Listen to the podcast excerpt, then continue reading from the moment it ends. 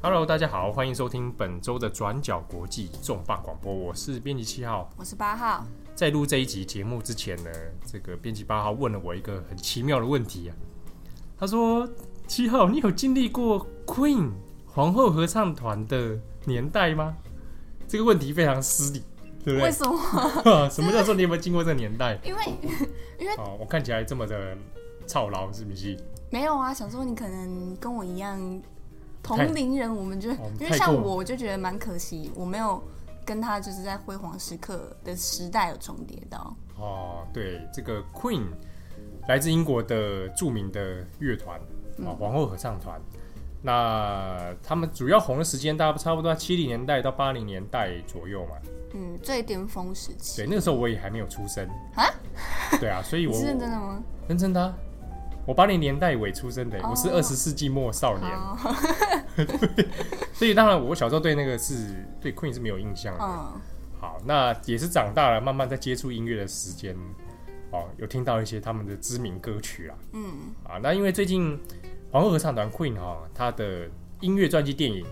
叫做《波西米亚狂想曲》，嗯请问英文怎么说？ Bohemia Rhapsody，赞赞赞！《波西米亚狂想曲》这部电影，呃，在台湾也上映了，啊，美国是十一月二号上映的嘛，我们是同同步这个播出。好，那这个电影趁这个电影在上的时候，我们也来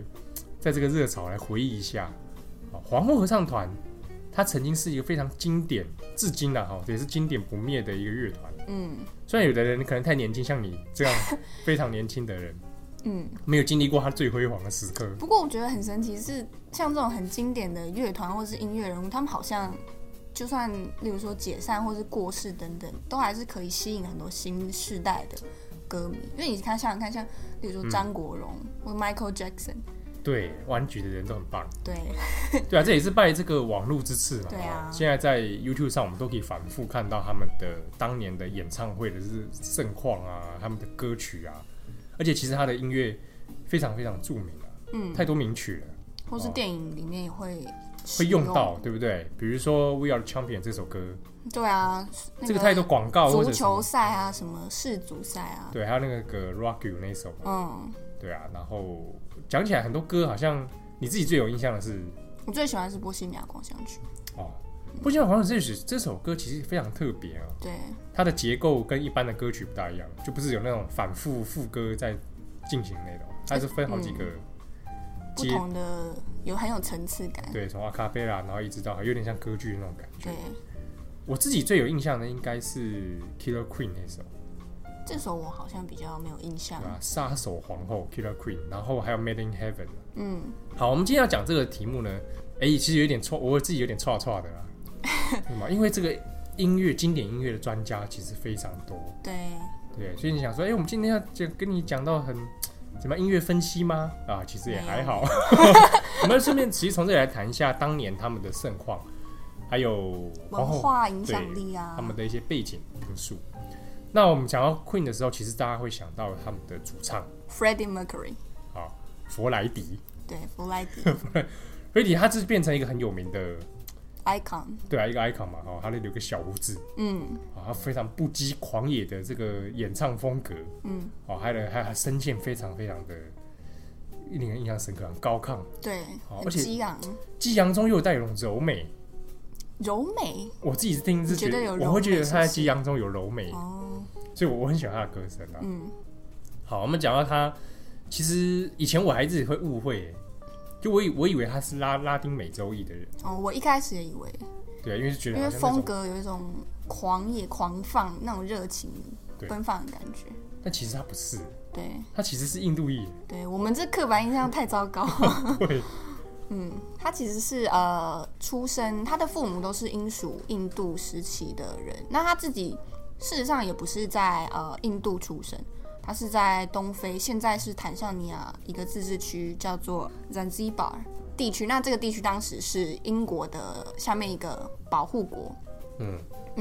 那他在那边出生之后没有多久，在一九六三年，他们全家人就后来就逃到伦敦去了。当时那有那个独立运动嘛，对，因为一九六三、一九六四的时候在，呃那个地区其实发生了一个呃独立，然后经历政变到革命的一个事件。那一九六四年之后，这个地区就被并入现在的坦尚尼亚，成为一个呃所谓的半自治区。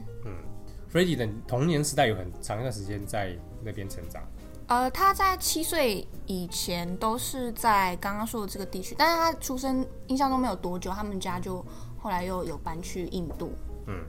嗯，就是在这两个地区都有住过。是，嗯，所以现在这个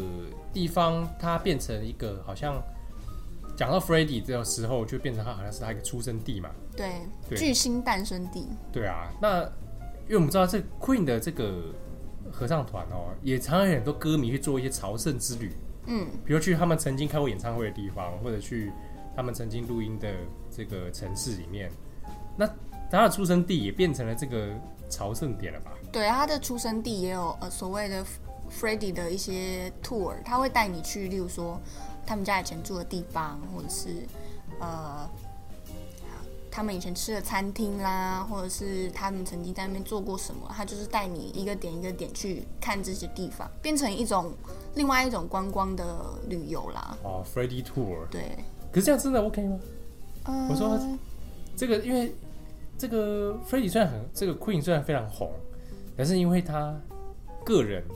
哦，属于因为他是有同性恋的的身份嘛，加上后来因为这个艾滋病的关系而过世，嗯，对他其实，嗯、f r e d d y 算是可能，也许是一个比较有争议的人。那尤其是对这个地区的人来说，因为这个地区他们的居民非常高的比例，大部分其实都是呃伊斯兰教徒，就是穆斯林。有些人可能就觉得没有办法接受，或者是有一些恐同或是仇同的情况出现，所以有一些，例如说 f r e d d y 的呃始终歌迷想要去朝圣，或者是在那边办。party 或是纪念他的生日等等，就有遭受一些保守势力的排斥。像是零六年的时候，有一次，呃，有一群他的歌迷去那边想要办呃 f r e d d y 的名诞 party 纪念趴，纪念趴，对，那当地的呃一些保守居民就有抗议这件事，那后来就是也没有办成。哦，而且刚好那一群歌迷他们本身就是同志，对，所以当对当地的穆斯林居民来说，有点不太愿意说，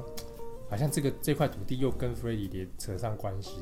对他们的我，我想他们应该是比较矛盾心情，一方面觉得说，哦，为世人所知的这个小岛，我们跟 f r e d d y 有一个好像很特殊的渊源连接，可嗯是，一方面因为呃，可能他们在信仰上面比较保守的想法是。而排斥。我们讲到说皇后合唱团它在世界各地的影响哦，我讲一个比较特别一点，是一九七五年 Queen 他们受邀去日本开演唱会，然后日本其实对皇后合唱团非常的怎么说？我觉得他，我觉得他们蛮真的蛮喜欢 Queen 的。嗯你也你知道日清那个杯面嘛，拉面，嗯，你信的拉面，嗯，你信曾经有一个电视广告就是用 Queen，你是说请他们来，还是只是模仿？没有啊，他们是直接用 Queen 的 MV，嗯，可以这样吗？呃，那首 MV 就是那一首歌，就是那个 Born to Love You。哦，然后 f r e d d y 在很在那个风吹拂之下激情演唱， 嗯，然后他把歌词改掉了，哦，对吧？他用很像的声音，然后歌词改成说他要吃 cup noodle、嗯，对，那那首 那个广告其实还蛮红的啦。那日本其实对有有一阵子有引起这个所谓的 Queen 的旋风。那一九七五年他们去日本开演唱会的时候，当时就有那种千人去去机场接机啊，然后他们之中演唱会中间过程有跑去东京铁塔观光，嗯，就有很多团员是被那个小朋友包围，然后一直喊 Queen Queen，然后要他们签名。所以就是连小朋友都连小朋友都懂知得道他们的音乐。对，然后当时在日本很红的两首歌就是 Killer Queen、Killer 嗯 Queen 跟 Shahato Attack。我我什刚我刚跟日文合在一起了， 对啊，日文是讲 Shahato Attack，什么攻击？枯萎穿心攻击，嗯，知道吗？好，我因为我已经被日文给感染，所以我嗯现在很难把正确的日文发音出 来。没关系，我们入境 随俗。 Shahato Attack。嗯好，这这两首歌还在日本很红。那如果有有一些不这个比较宅的朋友哦，像我一样这么宅的，可能可以看日本的动漫。日本有一个蛮有名的这个漫画作品叫做《JoJo 奇妙冒险》。嗯，好，JoJo 的 Kimi n a b o k e n 这个《就全漫》是从一九八七年开始连载了。那因为作者本身就是一个重度音乐迷，所以他在这个角色设计上面很常会引用一些乐团梗。嗯，那 Queen 就是常常出现在这部漫画里面的一些呃能力，哦，就是有些角色会有一些能力就有些角色会有一些超能力啊。好，我这边解简单解释超能力好啊，超能力的名称会叫做那个名字，哦像 Killer Queen 就是其中一个，哦，然后 Shahato Attack 也是也一是个一，个嗯还有 Made in Heaven。嗯那我们今天讲的《波西米亚狂想曲》在剧情中也是一个很重要的这个剧情桥段，就叫《波西米亚狂想曲》。嗯那作者其实讲，就是他非常喜欢 Queen。那在日本，其实就在一九七五年那段时间，他引起了一阵旋风嘛。那其实 Queen 在日本还有第二次，是到二两千年后了。呃，富士电视台曾经做过一个一系列的电视节目，然后他又用了就是《Born to Love You》这首歌当电视主题曲，结果让那个专辑又再重新大卖一次。嗯，但那时候其实是已经 Freddie 已经过世了对，嘛，已经过世了。嗯哦，那是两千年后的事情。那那个时候日本就叫它是第二次 Queen 旋风，嗯哦，就是 Queen 又一直不断在被在被拿出来变成一个热卖的这个商品。那 Queen 后来其实还有，就是 f r e d d y 还在世的时候，曾经因为他们其实对日本的印象很好，Queen 后来做了一首歌叫做《Let Us Cling Together》，然嗯后他这首歌很特别，是它有日文名字叫做《Te o t o r i a t e 就是手牵在一起啊。嗯那这首歌呢，它就前面会唱英文，但中间副歌的部分，它就唱成日文歌词，哦，就是讲说我们手牵在一起啊，然后一起跨越黑暗，这样子。那那首歌当初就有说，这是纪念我们很友好的日本朋友们，哦对，然后我们就在中间用日文来致敬。嗯那有趣的是，这首歌后来在二零一一年，就是三一一大地震之后，呃，这首歌有被再拿出来使用，因为它是蛮好的一个呃打气的歌曲，嗯赈灾复兴的这个。嗯里面就用了这首歌当主题曲。哦，对啊，那呃，Queen 乐团里面的那个 Brian May，吉他手对他当时也有也有针对这个事情，就是、诶表达说他他看到日本的事情觉得很伤心，嗯因为日本是他常年来的就是嘖很友好的一个国度。嗯对。那像对 Queen 来说，日本因为算是在亚洲文化里面，呃，自己文化也蛮鲜明的一个国家，嗯有没有什么让他们比较印象深刻的？据说